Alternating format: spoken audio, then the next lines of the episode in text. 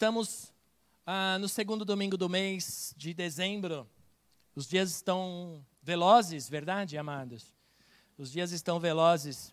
Estamos ah, nesse tema do mês chamado Espírito Santo e os dons no evangelismo e missões. E falando nisso, hoje já tivemos um, um start ali na Paulista. Hoje é o dia da Bíblia, não sei se vocês sabem disso. Os bons batistas e assembleianos sabem bem disso, que hoje é o dia da Bíblia. Ah, e hoje um grupo de irmãos aqui foram, estiveram lá na Paulista agora à tarde. Vocês sabem que a Paulista aos domingos ela é fechada, né? E tem vários eventos ali. E eu estava vendo algumas postagens que fizeram alguns irmãos.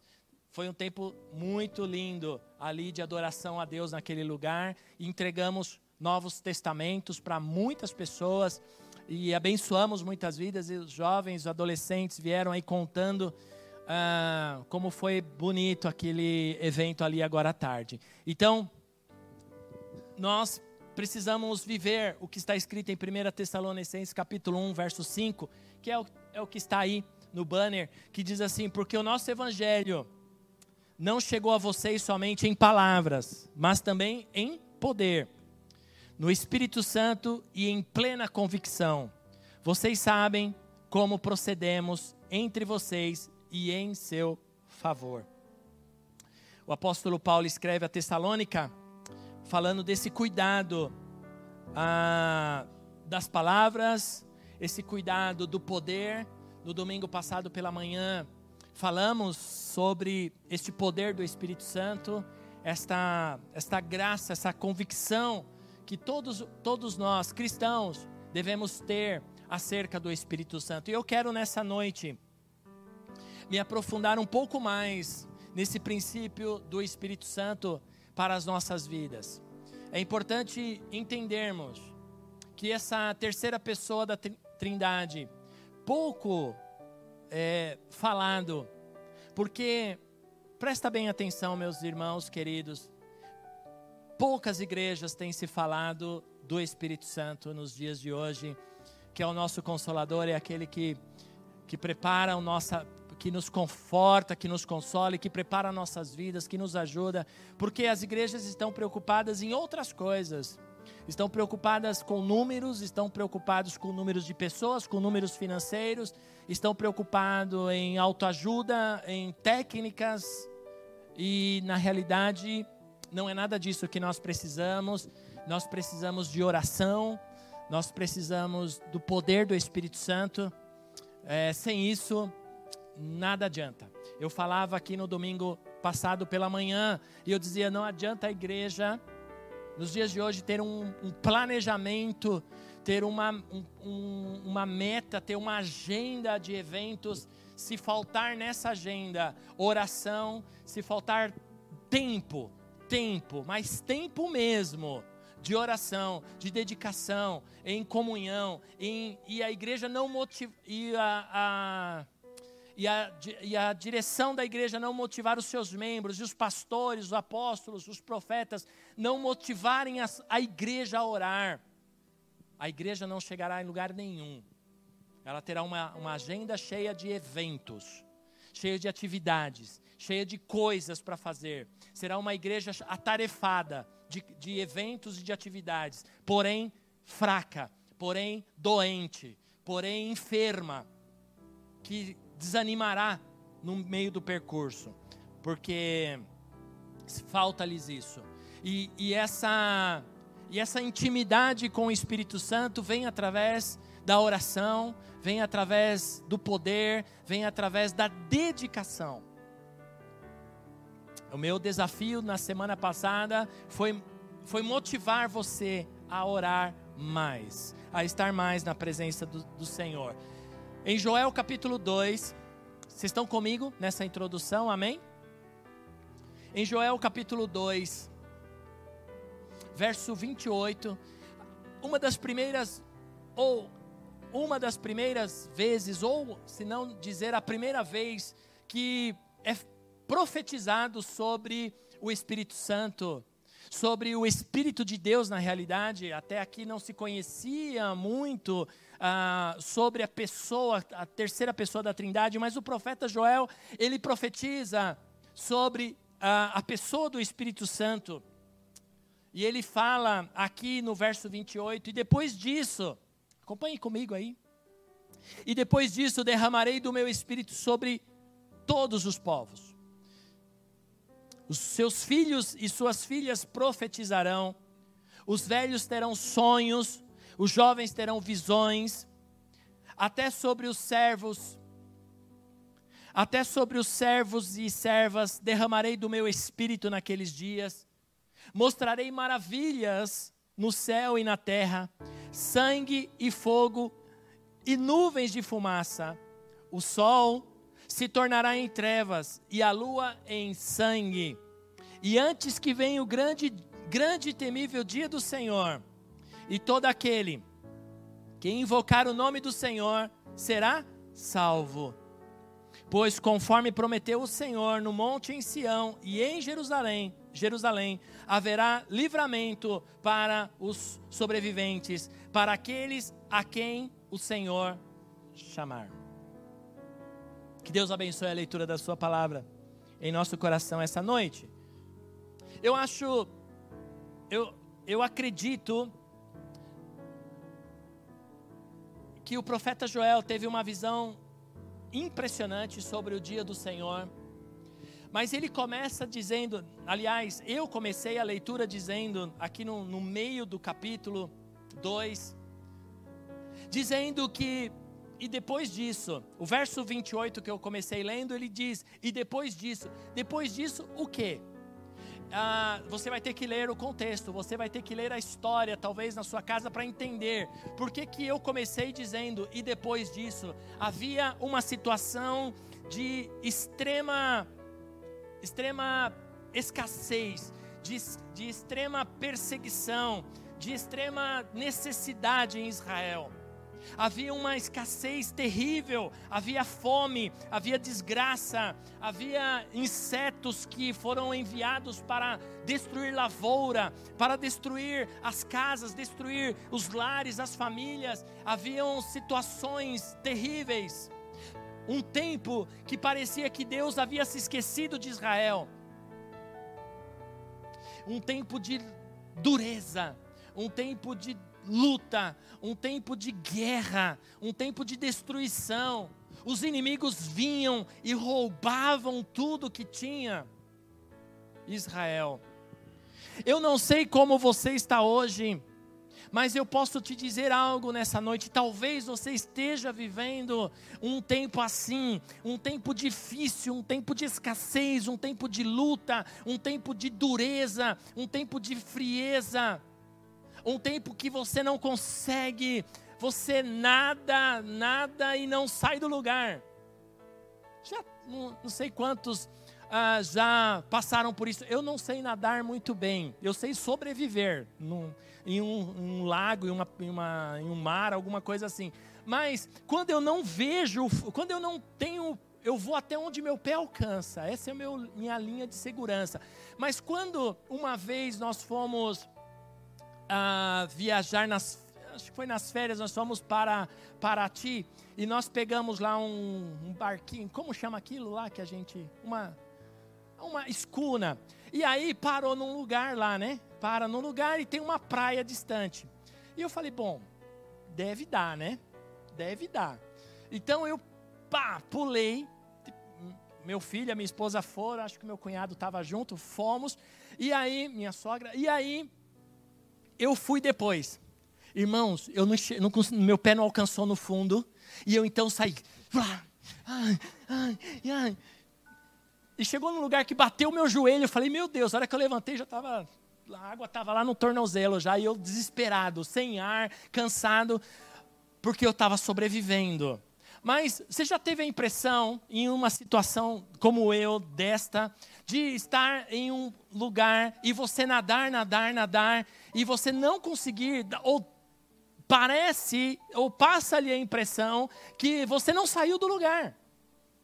Às vezes, muitas vezes, parece que nós estamos assim em nossa vida, parece que nos, nos, parece que muitas vezes estamos assim em nosso, nosso lar, em nossa família, no ministério, até mesmo na nossa profissão. Você está nadando, nadando e a praia nunca chega. E a praia nunca, nunca chega e você não, não, não sente os seus pés chegar num lugar seguro que você possa dizer, estou seguro. E então você olha para o lado e está todo mundo indo, está todo mundo te passando e você está ficando para trás. E meu Deus, cadê essa esse porto seguro. Ó, põe teu coração aqui em mim. Cadê esse lugar?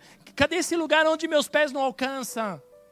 Então, Israel estava vivendo essa situação. Eles plantavam, vinha o inimigo e roubava toda a sua colheita. Ou quando plantavam, vinha gafanhotos, vinham ah, devoradores, vinham insetos mandados e, e comiam tudo o que eles plantavam fome, escassez, desgraça, miséria, morte. Era tudo que Israel estava vivendo. Mas chega o profeta Joel nessa calamidade.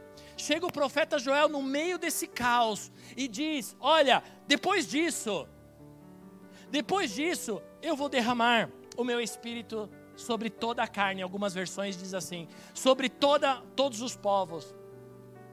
Então, Saiba de uma coisa, meu irmão: há um tempo que você está vivendo, esse tempo que você está vivendo, é um tempo que é necessário você passar, porque vai chegar agora o momento que vai começar a ser derramado o Espírito Santo sobre a sua vida, e então você vai começar a sentir que as ondas vão te ajudar a chegar aonde você precisa chegar. E essa onda é a onda do Espírito. Essa onda é a presença do Pai na tua vida, é a presença do Senhor na sua casa, que vai começar, parece que te empurrar com as mãos para frente e você vai começar a, a sentir melhora. Mas é necessário passar por esse tempo.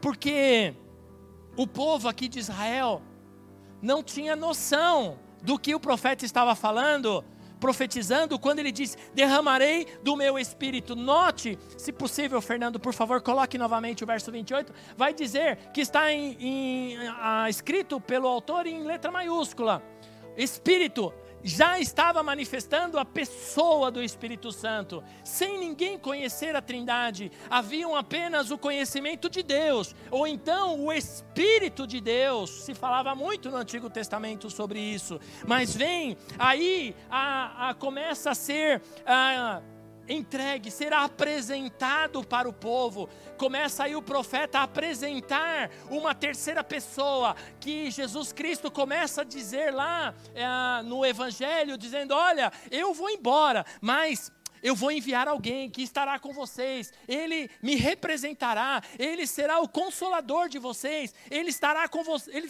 ele estará com você em todo momento. Assim como eu estive com vocês, discípulos, o meu Espírito estará com todos também. O Espírito Santo, a qual nós começamos a conhecer hoje, é aquele que, que traz esse derramamento do Espírito que o profeta está falando aqui. Esse derramamento que não só chegará a nós, mas a promessa é que alcance os nossos filhos, as filhas, que alcance os velhos, que alcance os jovens. E ele afirma, até sobre os servos nas casas, até quem mora com você, aquele parente chato que veio passar uns dois, três dias, está seis meses morando lá, ele vai também pressentir essa presença do Espírito Santo na sua vida. Se tiver alguém aqui, perdão, já soltei. Ele afirma: ó, até sobre os servos e servas derramarei o meu espírito naqueles dias mostrarei maravilhas no céu e na terra. Sabe, quando eu ouço esse verso 30, quando o profeta Joel profetiza que ele mostrará, que o Senhor mostrará maravilhas, eu me remeto à mensagem que eu preguei no domingo passado pela manhã, dizendo que eu era, eu era de uma época ou de um tempo que eu via coisas acontecerem na igreja, que eu via milagres acontecerem na igreja. Eu sou de um tempo, amado, que quando entrávamos na igreja, nós não não fazíamos outra coisa a não ser primeiro. Quem é? Quem adivinha? Não adivinha não, crente não adivinha. Quem quem fala? Nós orávamos, dobrávamos o nosso joelho e orávamos. Aliás, havia prazer de chegar cedo na igreja para fazermos isso. Hoje a pessoa chega assim no zero minuto. Não, vou ficar aqui no carro esperando a hora que der, eu entro. Ou então, quando entra, vai ver amigos, né? Vamos conversar. Mas eu sou de uma época que quando a igreja orava, no púlpito tinha uma campainha que o pastor ficava batendo lá. Gente, para que eu preciso pregar. Eu sou de uma época em que quando falava eu vou orar por você, orava mesmo. E então vinha a cura, vinha a libertação, vinham os milagres, vinham respostas.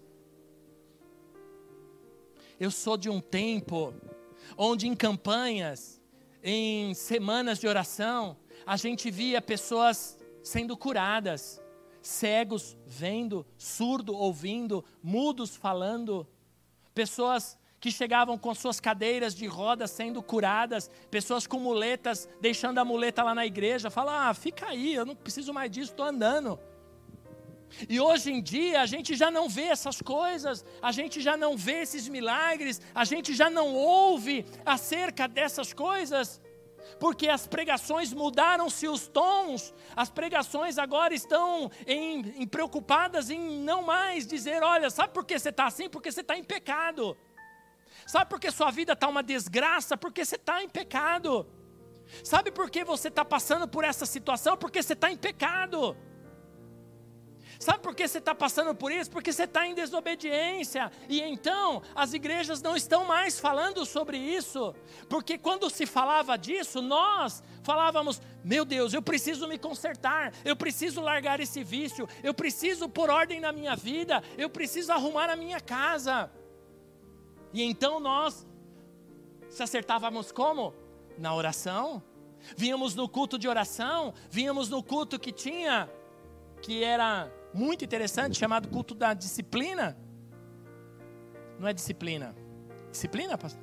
Doutrina, obrigado, mestre. Era o culto de doutrina onde ensinava, por ordem na sua vida.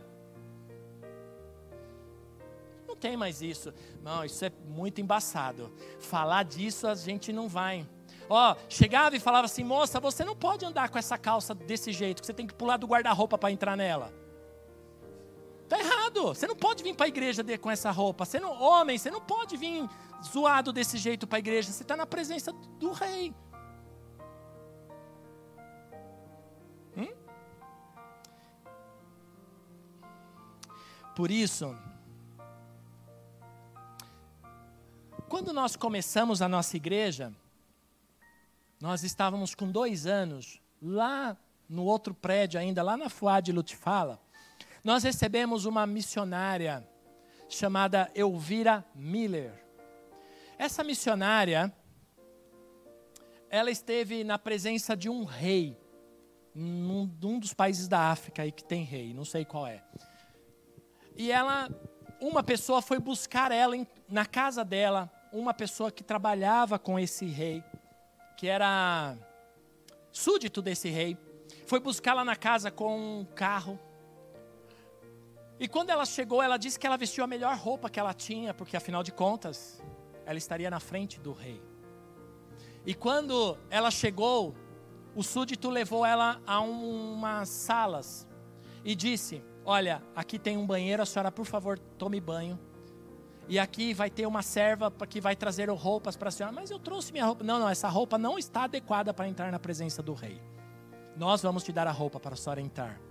Ela contando. E diz que ela teve que se banhar novamente. Lavar o cabelo, imagina a mulher. Lavar o cabelo. Tem que lavar tudo, lavar tudo. Seu cabelo tem que estar tá bonito. Lavou o cabelo, não vem o cabelo sujo na presença do rei, não pode. Cheirando, cheirando o frango do almoço, não pode. Ela então, ah, tem, tem irmã já se arrumando o cabelo aí, brincadeira, gente, tô brincando.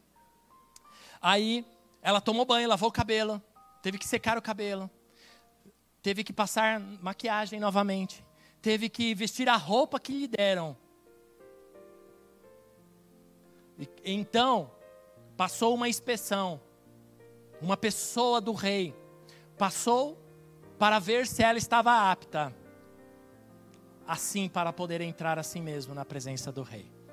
Só então ela pôde entrar na presença do rei. E ela contando, como missionária que ela era, que aquilo a surpreendeu muito. Eu nunca me esqueço das falas dela. Porque ela disse: Como pode? De um rei humano, de um rei homem, de um rei mortal, eu tive que fazer todo esse preparo para estar na presença dEle. E nós, que muito, todos os domingos vamos na presença do Rei dos Reis, do Senhor dos Senhores, sequer tomamos banho, não passamos desodorante, vemos cheirando su, suor. Eu ia falar outra coisa. Uh, a gente não se importa com a roupa que a gente vem. Ah, pega qualquer um mesmo. Ah, isso aqui tá boa. Hã? Pensa nisso um pouco. Para, ah, pastor, você tá, nós estamos no século 21, mas o nosso rei continua o mesmo. Ontem, hoje e para sempre. Ele não muda. Ele não muda. Por isso, meu irmão, se oriente. Você está na presença do rei. Amém? Na presença do rei não pode cochilar, não pode dormir, não pode mascar chiclete, não pode chupar bala, Aliás, se a gente fizesse isso, meu pai dava um tapão na boca, que acho que ia perder uns dentes ainda.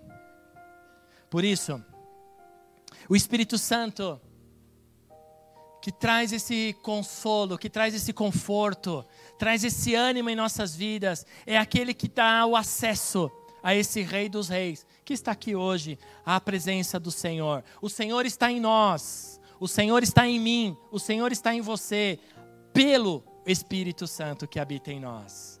E o Espírito Santo está aqui, ele está em mim, ele está em você. Olha para a pessoa que está ao seu lado, o Espírito Santo está nela, está nele. Ele é seu marido, ele é seu esposo, ele é seu amigo, seu irmão. Ele está nele, ele está nela. Respeite-o, o Espírito Santo que está nele. Ele veio para ser o nosso consolador. Sem o Espírito Santo, nós não podemos ver o reino de Deus. Sem o Espírito Santo, nós não podemos entrar no reino de Deus. Isso foi a conversa que Jesus teve com um cara chamado Nicodemos, que conhecia muitas leis, conhecia muito. Isso está em João capítulo 3. Não, não vou ler não, mas esse a palavra de Deus diz lá no verso 6 que ele diz assim: "Olha, se você não nascer de novo, se você não nascer do espírito e da água, você não pode ver o reino de Deus. Aliás, Jesus começa dizendo para Nicodemos: se você não nascer de novo e não nascer do Espírito, você não pode ver o reino de Deus. Por isso as pessoas vêm à igreja e não entendem nada do que está acontecendo. Sabe por quê? Porque não nasceu no Espírito ainda. Não nasceu de novo. Precisa nascer novamente. E então no verso 5, Jesus vai dizer para ele: se você não nascer de novo, não nascer da água e do Espírito, você também, além de não poder ver, você também não pode entrar no reino de Deus. Por isso, amados, Nessa noite, é importante você entender que este Espírito que está em mim, que está em você, ele é aquele que faz fluir rios de água vivas de nós. Então, lá em João capítulo 7, verso 38, vai dizer isso. Abra comigo a sua Bíblia, por favor. João capítulo 7, verso 38. O, a, a, o irmão João vai dizer assim: Ah, Jesus. Quem crer em mim, quantos creem no Senhor Jesus aí, digam amém. Quem crer em mim, como diz a Escritura, do seu interior fluirão rios de água viva. O que está fluindo de você? Hã? Em casa, o que está fluindo de você para os seus amigos, para os seus familiares? O que está fluindo de você para as pessoas que você trabalha, com que na faculdade, no trabalho, na escola? O que está fluindo de você? Se de você está saindo água suja e água limpa que não pode, não vai funcionar, está errado. Se da sua boca sai louvor e sai palavrões, está errado. Se da sua boca sai louvor e sai mentira, está errado. Tem que sair rios de água viva. Porque quem mente, aliás, a mentira vem do diabo, e Jesus afirma que a mentira, que quem mente é filho do diabo. que não haja mentira em nós, amém?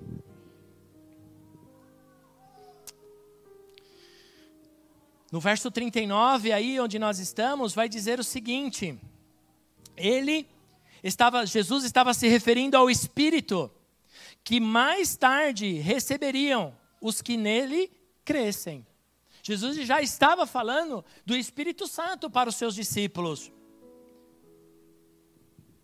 Ele está aqui comigo, Ele está com você, aqui está com você na sua casa. Aí, vira umas páginas para frente, no, em João capítulo 14, no verso 16, vai dizer o seguinte: o, irmão João vai dizer assim: Eu pedirei ao Pai, Jesus dizendo, Jesus dizendo aos seus discípulos, palavras do Senhor Jesus, e eu pedirei ao Pai, e Ele lhe dará outro conselheiro para estar com vocês para sempre.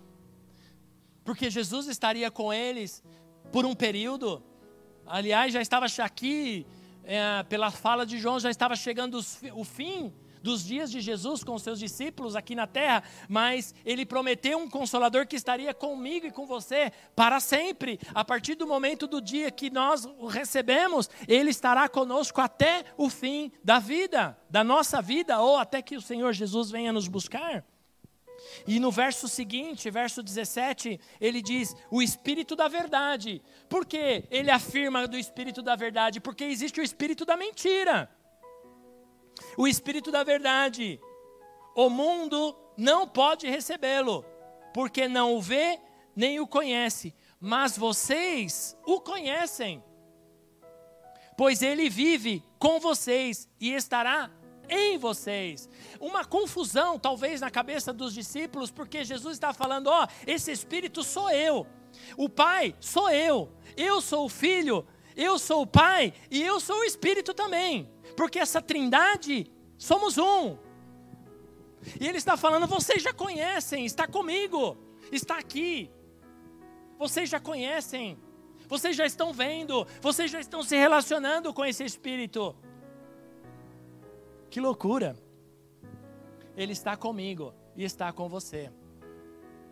Em 1 João, vocês estão cansados?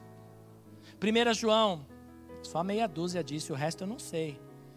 E agora, Senhor? Termina agora, continua?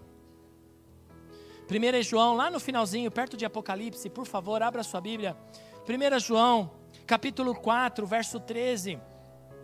O apóstolo João vai dizer assim, 4, 13.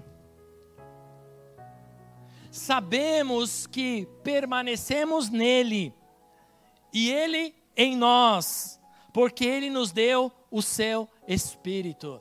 Como você sabe que você tem Deus na sua vida? Como você sabe que você tem o Senhor Jesus na sua vida como seu único e suficiente Salvador? É pelo Espírito é pelo Espírito Santo de Deus. É Ele que te faz, é Ele que te faz caminhar, é Ele que te faz andar, é Ele que te orienta, é Ele que te diz: olha, não faça isso, é Ele que te diz: olha, não vá por esse caminho, é Ele que te diz assim: não entra aí, não faz isso, não engana, não rouba, não manipula, não mente, não faz isso, não faz aquilo. É o Espírito Santo que nos traz esse caminho. Mas, infelizmente, cabe a nós aceitarmos ou não. Porque esse espírito, ele é sujeito a mim, ele é sujeito ao, ao, profeta, ele é sujeito a quem fala, ele é sujeito a quem, a quem obedece ou não a ele. Por isso é importante você nessa noite ter essa, essa definição clara de quem é o Espírito Santo para você. porque Ele está aí, mas para te ajudar. Ele está aí para te, te fazer avançar na sua vida ministerial, na sua vida familiar, na sua vida profissional. Ele está aí para ser seu conselheiro, para ser seu consolador, para ser o seu ajudador.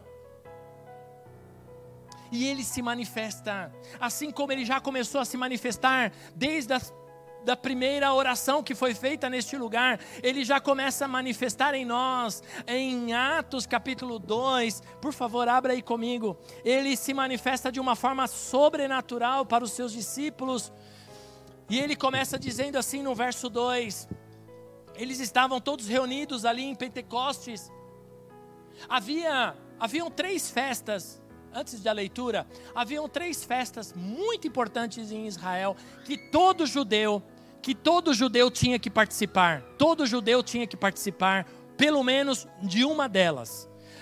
A festa dos Pentecostes, a festa da Páscoa e a festa dos tabernáculos. Eram três festas importantes, são até os dias de hoje, festas importantes para todo judeu. Uma delas, pelo menos uma vez na vida, os judeus têm que participar. E aqui era Pentecostes, 50 dias, penta, 50 dias de festa pela colheita, agradecendo a Deus pela colheita que ah, havia feito naquela época. E então era a festa de Pentecostes e os discípulos estavam reunidos. No verso 2, escreve-se assim: De repente veio do céu um som, como de um vento muito forte e encheu toda a casa na qual estavam assentados. Olha que interessante, um som como de um vento. No original, a palavra vento aqui é ruar. É um sopro, é aquele vento que você não somente sente, mas você também ouve. É um som, um vento que bate as portas, é um vento que assovia, assovia? Assovia nas frestas das janelas e das portas. É um vento que você não vê, mas você sente e você ouve. Você sente na pele, você sente no corpo, você sente mexer os cabelos para quem tem e também sente esse, esse mover em, na, na, no corpo e na, no ouvido. Este é essa presença, o ruar de Deus, e Ele está aqui esse vento impetuoso, ele começa a soprar nessa noite, neste lugar, para te encher da presença do Senhor. Quando eu falava que eu sou desse tempo que se via e sentia a presença de Deus, foi numa dessas, amados, numa dessas vigílias que caíam fogo do céu. Ah, nós estávamos reunidos num, num, num, galpão, lá da igreja qual, qual eu era, que estava em construção ainda. Havia um forro de isopor como esse e as janelas estavam abertas, era, era um mês de férias. Eu não lembro se era o mês mais lindo do ano, que é janeiro, ou se era fevereiro, eu não me recordo mais ou menos, mas era um, estava um calor insuportável naquele lugar, não tinha ar-condicionado, estou falando da década de 80 mais ou menos, não tinha ar-condicionado, tinha uns ventiladores que só ventilavam e estavam, alguma coisa aconteceu que estavam quebrados aquele dia, mas eu vou te falar uma coisa, amados. Nós estávamos orando. Nós estávamos orando. Eu era um adolescente. Nós estávamos orando. Olha, nem tem, faz tanto tempo assim. Nós estávamos ali buscando naquela vigília no meio da madrugada quando o meu pastor começou a orar, e ele começou a orar e falar: Espírito Santo, vem neste lugar, vento impetuoso, e de repente, amados, veio um vento por aquelas janelas, que começou a, o teto começou a balançar, as placas de isopor começaram a balançar, como que saísse. Eu não sabia se eu corria, se eu ficava, se eu, o que eu fazia, mas eu só sei que eu senti uma presença incrível do Espírito Santo naquele lugar, porque demos lugar permitimos. Permitimos. E às vezes, sabe o que acontece? A gente se arrebenta aqui em cima, a gente se arrebenta aqui em cima, a gente começa a falar, busca, ora, levanta a mão, clama, e está todo mundo como que morto. E aí não, não vai acontecer. Porque quando o Espírito Santo se manifesta, veja aqui em Atos capítulo 2, eles estavam todos reunidos no mesmo lugar, havia um propósito, havia uma obediência. Havia uma obediência. Qual era a obediência? A obediência à palavra de Jesus que, diz, que disse: Olha, vão para Jerusalém e fiquem lá até que do alto vocês sejam revestidos pelo Espírito Santo. Então, quando não há obediência, não há mover do Espírito Santo. Quando não obedecemos às nossas autoridades, não há mover do Espírito Santo em nosso meio. É simples assim. E esse Espírito Santo que se move, que vem como que se apresentou para os discípulos de Jesus, que se apresentou para eles como um vento forte e veio como um som, um vento forte que encheu e, e a casa que eles estavam ali reunidos. E eles viram, não só sentiram, mas eles viram como línguas de fogo que pousaram sobre eles. E todos, então, começaram a falar em outras línguas, conforme o Espírito lhe concedia. E esse Espírito, que além de batizar, que além de se mover, que além de ser manifestar de forma sobrenatural para aqueles que o buscam, ele também é nosso intercessor. Em Romanos capítulo 8, verso 11, o apóstolo Paulo vai afirmar, afirmar a, a posição do Espírito Santo para nós. Romanos capítulo 8, verso 11, diz assim a palavra de Deus: E, eu, e se o Espírito daquele que ressuscitou Jesus dentre os mortos habita em vocês, aquele que ressuscitou a Cristo dentre os mortos também dará vida a seus corpos mortais, por meio do seu Espírito que habita em vocês. O apóstolo Paulo aqui, amados, não está falando de pessoas mortas, de pessoa que já morreu. Não, ele está falando em corpos mortais, de pessoas que estão vivas, mas sem vida. Me entende? Sem vida de Deus, sem vida do Espírito, sem, sem a presença do Espírito Santo. E a igreja, ó, posso falar, tá cheio de morto-vivo. Lembra daquela brincadeira de criança? Não, deixa para lá. 1 Coríntios capítulo 12, verso 8, diz assim: 12, 8. Pelo Espírito, aí, os dons, está se falando dos dons espirituais. Pelo Espírito, a um é dada palavra de sabedoria, a outro, pelo mesmo Espírito, é dado palavra de conhecimento, a outro fé, a outro pelo mesmo espírito, dons de curar, a outro pelo mesmo, pelo único espírito, a outro pelo outro poder para operar milagres, a outro profecia, a outro discernimento de espíritos, a outro variedade de línguas e ainda a outros interpretação de línguas. Todas essas coisas, porém, são realizadas pelo mesmo e único espírito, e ele a distribui individualmente a cada um como ele quer. Esse Espírito, além de vir sobre nós, além de nos dar vida, além de nos dar, ser nosso conselheiro, além de ser o nosso consolador, além de nos ajudar em nossas lutas com conselhos, com palavras, ele também traz esses dons todos para nós. Está aí, todos nós temos esses dons, todos nós podemos usar esse dom. É claro, para que, que todos vamos ter dons? Todo mundo vai ter dom de curar? Não. Talvez eu tenha, talvez o irmão tenha outro dom, talvez outro tenha dons de milagres, outro tenha dom de palavra de sabedoria, outro vai ter palavra de conhecimento, outro vai ter discernimento de espírito, outro vai ter variedade de línguas, outro vai profetizar. Não é um profeta, mas vai profetizar. Isso são dons que o Senhor dá para a igreja. E aqui, talvez nessa noite, ó, põe teu coração aqui em mim, por favor. Talvez aqui essa noite tenha variedades de dons aqui dado pelo Espírito. E que está aqui, que você não está utilizando. Você precisa encontrar, você precisa deixar Deus te usar. Ops. Você precisa deixar Deus é, manifestar na sua vida esses dons que estão aí em você para que o corpo da porque para que a igreja cresça, para que a igreja avance e haja manifestação desses dons, você precisa permitir. E mas sabe o que nós queremos? Nós queremos, ah, pastor, eu não estou fazendo nada na igreja, eu só estou indo. Ah, você não sabe, mas você está perdendo um tempo lascado. Porque você tem um dom e você poder usar a igreja para orar, para discernir, para ensinar, para operar milagres, para trazer profecia para alguém. Você pode ah, manifestar interpretação de línguas, você pode fazer muitas coisas pelo, para o Senhor pelo Espírito Santo e está aí reclamando porque não tem cargo. Porque na realidade nós queremos cargo. Queremos, ó, o microfone. Mas o microfone tem um preço aqui. Vou dizer para você, já vou avisando. O preço é caro. É alto.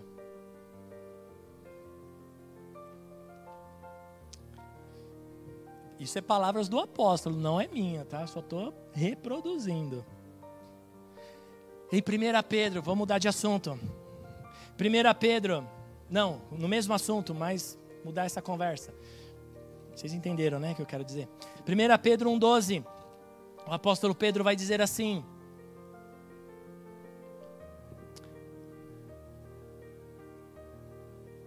que susto.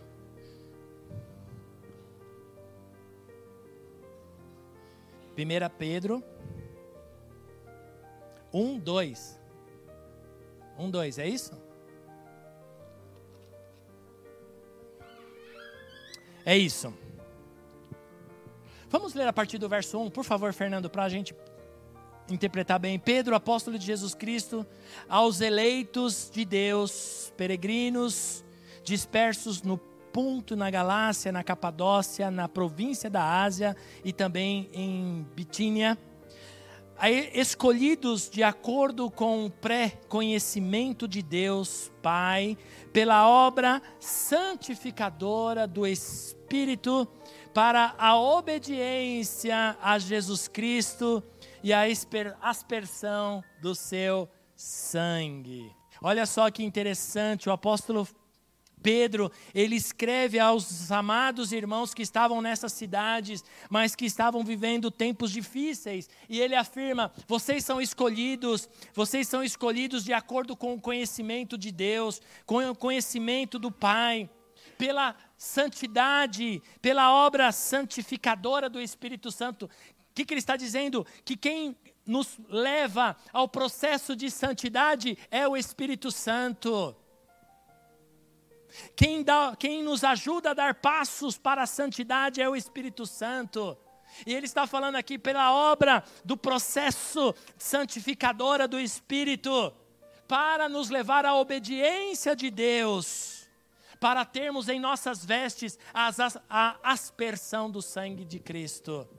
E essa aspersão, sabe o que significa? Uma vez por ano, uma vez por ano, havia um momento em que todo homem, chefe de família em Israel, tinha que sacrificar um, um cordeiro pelo pecado da sua família ou pelos seus próprios pecados. Sabe como eles faziam? Ó, presta atenção nisso. Eles pegavam, uh, ele se banhava, porque ele ia entrar na presença do sumo sacerdote, ele se banhava, se limpava, fazia barba não, mas ele se arrumava, ele ah, tomava um banho, que era uma coisa rara naquele tempo, e então ele vestia uma roupa, uma roupa de linho branca, toda, uma roupa de linho branca, tinha que ser toda branca, e então ele pegava este, este cordeiro é, é, de um até um ano de idade, sem nenhum defeito, sem nenhuma doença, sem nenhuma enfermidade, nenhuma mancha na sua pele, ele levava esse animal para o sacerdote e então ele entrava ali naquele lugar e então o sacerdote fazia o tempo de oração e ele então sacrificava este animal, cortando-lhe a garganta. Eu ia falar jugular. Esqueci o nome. Cortava ali a jugular. E então, o sacerdote pegava esse, esse animal pelas quatro patas, nas duas mãos, e girava no, na frente do altar, girava e aspergia sangue em todo o altar. Este sangue desse animal purificado aspergia não só no altar, mas também pegava nas pessoas que estavam ali e todos ficavam respingados com o sangue daquele cordeiro.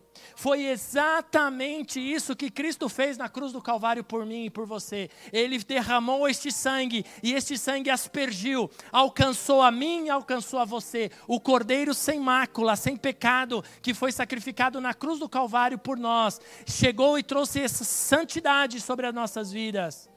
Hoje nós não precisamos mais fazer esse sacrifício, essa oferenda, vamos dizer assim, essa, oferta para Deus de um cordeiro, porque Cristo já foi esse cordeiro que sacrificou e esse sangue aspergiu em nós.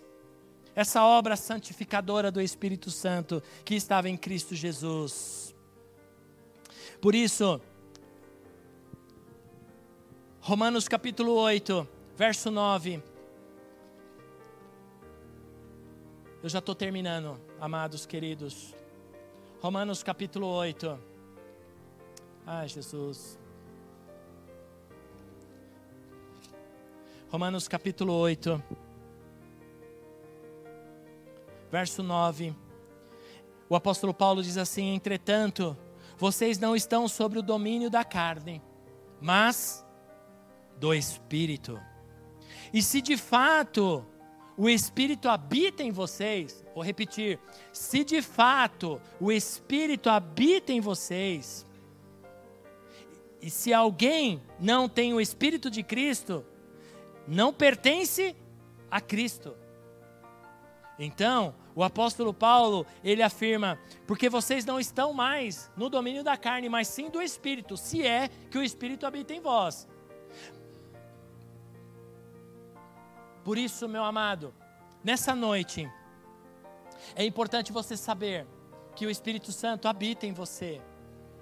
Amém? Mas esse Espírito, ele pode se entristecer. Sabia? Ele pode se entristecer com as nossas atitudes, ele pode se apagar em nós. Veja só, os dois últimos versos que eu vou ler essa noite, Efésios 4:30.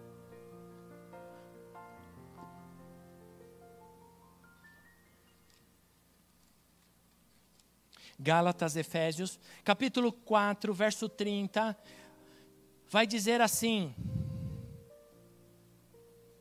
Não, o apóstolo Paulo ensina a igreja em Éfeso, não entristeçam o Espírito Santo de Deus, com o qual vocês foram selados para o dia da redenção. Como eu entristeço o Espírito Santo? Como eu posso entristecer o Espírito Santo que habita em mim? Eu vou te falar algumas coisas. Desobediência, mentira, enganar,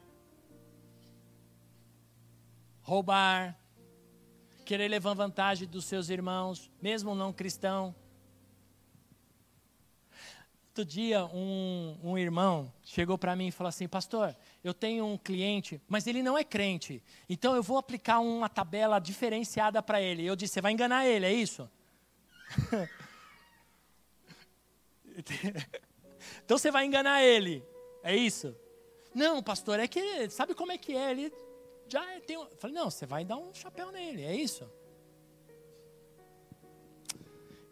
Esses vendedores não é fácil, não, né, Alessandro? Mas enfim, não entristeça o Espírito Santo, meu amado, na sua vida. Eu entristeço o Espírito Santo quando ele diz: ora um pouco, e você prefere não orar, fazer outra coisa. Quando o Espírito Santo coloca assim: por que você não lê a Bíblia? Pega a Bíblia, vai ler. Mesmo que seja no seu celular, vendo o WhatsApp chegando e você vai lá, vai aqui, vai na Bíblia, vai lá. Tudo bem. Você entristece quando a gente ele pede e não fazemos. Em 1 Tessalonicenses, tem um dos versos mais curtos que eu já vi na Bíblia. 1 Tessalonicenses 5,19. Mas também o mais verdadeiro. Está aí, ó. Leia aí. Não apague o Espírito Santo. Como eu apago? Da mesma coisa quando ele não permito mais ser usado por ele. Quando eu, ele fala, eu digo: não, não é assim, não. Quando o Espírito Santo está falando, e aí eu digo: não. Cuidado, meu irmão, porque quando você diz que não é o Espírito Santo, e é o Espírito Santo que está falando, você pode estar cometendo uma blasfêmia. E a palavra de Deus diz que blasfemar contra o Espírito Santo é pecado, e é pecado sem perdão. Por isso, toma cuidado nos julgamentos. Nossa, trouxe um, um peso agora, né? Mas é. Tome cuidado com os seus julgamentos. Quando você diz que não é Deus que está falando, quando você diz que não é o Espírito Santo, que não é bem assim, não é verdade isso, hum, cuidado. Sua salvação pode estar em risco. Mas o Senhor te trouxe essa noite aqui, eu não vou entrar nesse mérito, talvez numa outra oportunidade. O Senhor te trouxe aqui para que você tivesse um pouco mais de conhecimento desse Espírito Santo e você pudesse permitir que Ele se movesse nessa noite, na sua vida, de uma forma não mais é, fra fraca, não mais de uma forma rasa, mais profunda. O Senhor te convida nessa noite a permitir ser usado pelo Espírito Santo, a voltar a ser usado pelo Espírito Santo, a voltar ao primeiro amor, a voltar ao tempo que você orava mais, que você buscava mais a Deus. Quando vir a igreja, era importantíssimo e você não trocava a igreja por nada na sua vida. O Espírito Santo quer te convidar a você a voltar no tempo onde você evangelizava mesmo, de todo o seu coração. Onde os, os tempos de oração, quando acabava, você dizia: Ah, puxa vida, acabou, que coisa, vamos ficar mais. O Espírito Santo, perdão, o Pai está te convidando para você pensar em, em, em voltar lá atrás em voltar ao primeiro amor, onde as coisas eram mais simples. Porque hoje a gente complica muito as coisas para Deus, a gente complica muito a presença de Deus, não é? Ah, vamos na oração, mas quem que vai? Quem que vai? Quem que vai na oração? O Pai, o Filho e o Espírito Santo. Oxe, é eles que vão estar. O resto é resto, o resto é, é o povo da igreja. Ah, vamos lá no culto. Quem vai pregar? Ah, é o Espírito Santo. Ele usa cada um de um jeito, de um temperamento. Eu sou mais legal, eu tenho certeza disso. Brincadeira. Mas, mas, o Senhor usa cada um como Ele quer. Ah, quem vai estar tá lá no culto? Quem vai estar tá na reunião? Ah, vai estar tá o Senhor, vai estar tá o Espírito Santo. Por isso, amados, não entristeça o Espírito Santo. Vem orar conosco. Venha buscar o Senhor. Venha participar. Volta lá atrás, quando estar na igreja era mais bacana do que ficar em casa ou do que passear. Passei outro dia. Não sou contra passeios, sou muito a favor, principalmente em família. Mas priorize o Senhor, priorize a casa do Senhor, priorize buscar o Espírito Santo, priorize a adoração. Quando começar o louvor, adore mesmo. Não porque eles estão pedindo, mas é para você. É para você sentir esse ruar, essa presença. A gente se esforça aqui, eles ensaiam. Eu chego aqui três, quatro horas da tarde, o povo já está aqui, já passando, ensaiando para dar o melhor. Para o Senhor, não é para nós. Não é? Assim espero. para o Senhor eles fazem. Sabe por quê? Porque eles querem entrar na adoração e querem te levar junto. Então, quando começar a adorar, adore. Vamos adorar a Deus? Não, vou repetir. Vamos adorar a Deus? Porque na adoração o Espírito se manifesta, na adoração a cura, a libertação, a restauração de vidas. Você se alegra, a tristeza vai embora, a angústia sai, os, os, as dores vão embora. Mas quando você se posiciona de uma forma negativa, você sai ruim. Aliás, eu vou dizer, você sai pior do que entrou. E aí a culpa é da igreja. Ah, o louvor estava, ó, hoje, o pastor que pregou, ó, zoado. Nada a ver, é você que está ruim. É você que não desarmou. É você que não deixou as armas lá na rua. Você entrou todo. Ah, eu vou lá. Vou ver, eu toco melhor que qualquer um, eu canto melhor. Ih, eu canto melhor que. Eu prego melhor que esse cara. Deve ser mesmo, pode ser, mas Deus não te chamou para isso agora. Deus chamou a gente para isso agora. Mas enquanto isso não acontece, enquanto o púlpito não chega, enquanto o instrumento não está na sua mão, enquanto o microfone não está na sua mão, adora. Porque vai chegar o seu momento. Vai chegar a sua hora de você estar tá aqui, no meu lugar, no nosso lugar. E é o que nós queremos. É o que eu quero. Eu não sou eterno, meu irmão. Não sou Highlander, não. Mas ninguém é eterno. Mas para isso, no seu lugar, faça o melhor para o Senhor. Na sua posição no corpo, faça o melhor para o Senhor porque o Espírito Santo está aqui, ele está aqui, ele está aqui. Fique em pé no seu lugar, por favor. Com os teus olhos fechados, tua cabeça baixa. Só para você não se distrair com o movimento. Quantos nessa noite? Eu sei que nós estamos em família, porque nós já perguntamos isso, mas com teus olhos fechados, tua cabeça baixa. Quantos nessa noite entenderam essa palavra? Sabe que tem falhado com o Espírito Santo? Levanta tua mão, amém, amém, amém. Obrigado, obrigado, Senhor. Antes de eu terminar a frase, já tinha pessoas com mãos levantadas. Levanta mesmo, eu quero orar por você. Senhor, obrigado por todas estas mãos levantadas, Senhor, homens e mulheres que entenderam essa palavra essa noite. Sabe que o Senhor falou ao seus cora o seu coração, ó Pai, e por isso eu te peço agora, em nome de Jesus, Senhor, que tenhamos um novo tempo com o teu Espírito Santo. Santo, Senhor, que está aqui conosco. Queremos te buscar, queremos te adorar, Espírito Santo. Tu és bem-vindo em nosso meio. Tu és bem-vindo em nosso meio, Espírito Santo. Tu estás aqui. Vem com o teu poder, vem com os teus dons, vem com a tua cura, vem com os teus milagres, Senhor. Vem com as tuas respostas, Pai, através do teu Espírito Santo em nossas vidas. Manifesta-te em nós nessa noite, Espírito Santo. Porque tu estás aqui, Senhor. Santo, santo é teu nome. Santo, santo é teu nome. Adora teu Deus aí no teu lugar, amados. Adora teu Deus aí no teu lugar nessa noite. Santo, de todo o seu coração, adora teu Deus. Santo, santo é teu nome. Isso mesmo.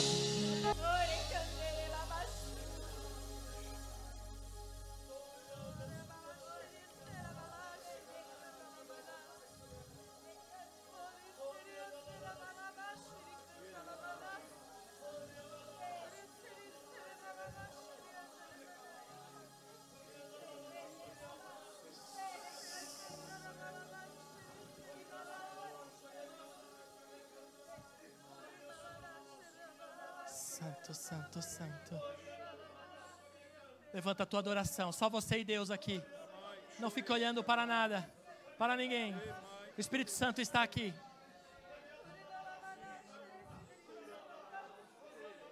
Flui, Espírito Santo. Flui, Espírito Santo. Flui, flui, flui, flui. Flui, flui agora. Agora, agora, agora. Levanta a tua voz, adora teu Deus. Flui, Espírito Santo. Como antes, diz o Senhor, como antes, adora como antes. Chore calabachore.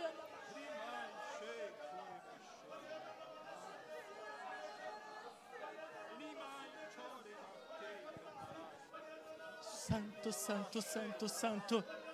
Santo, santo, santo, santo. Aleluia, aleluia, aleluia. Tu estás aqui, Senhor, tu estás aqui, Senhor, tu estás aqui. Flui, Espírito Santo, aleluia. Aleluia. Diga santo, santo é o Senhor. Diga aí no teu lugar: Santo, santo é o Senhor. Toda a terra está cheia da tua glória. Diga de novo, meu irmão: Santo, santo é o Senhor. Diga, minha irmã: Santo, santo é o Senhor. Toda a terra está cheia da tua glória. Minha vida está cheia da tua glória. Minha casa está cheia da tua glória. Minha família está cheia da tua glória. Diga, meu irmão, diga, minha irmã. Aleluia, aleluia, aleluia. Santo é teu nome, Senhor. Dá o teu maior aplauso ao Senhor nessa noite. Enquanto você aplaude, assim, ó, mão para cima.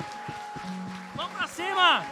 Mão para cima. É para o Senhor. Aplaude com mãos para cima. Isso mesmo, isso mesmo, porque Ele está aqui, Ele é digno de receber essas palmas, Ele é digno de receber esse aplauso, só Ele é digno, nenhum homem, só o Senhor. Aplauda o Senhor, aplauda o teu Deus, aplauda o Rei dos Reis, o Senhor dos Senhores, porque toda a terra está cheia da Sua glória. Aleluia, glória a Deus.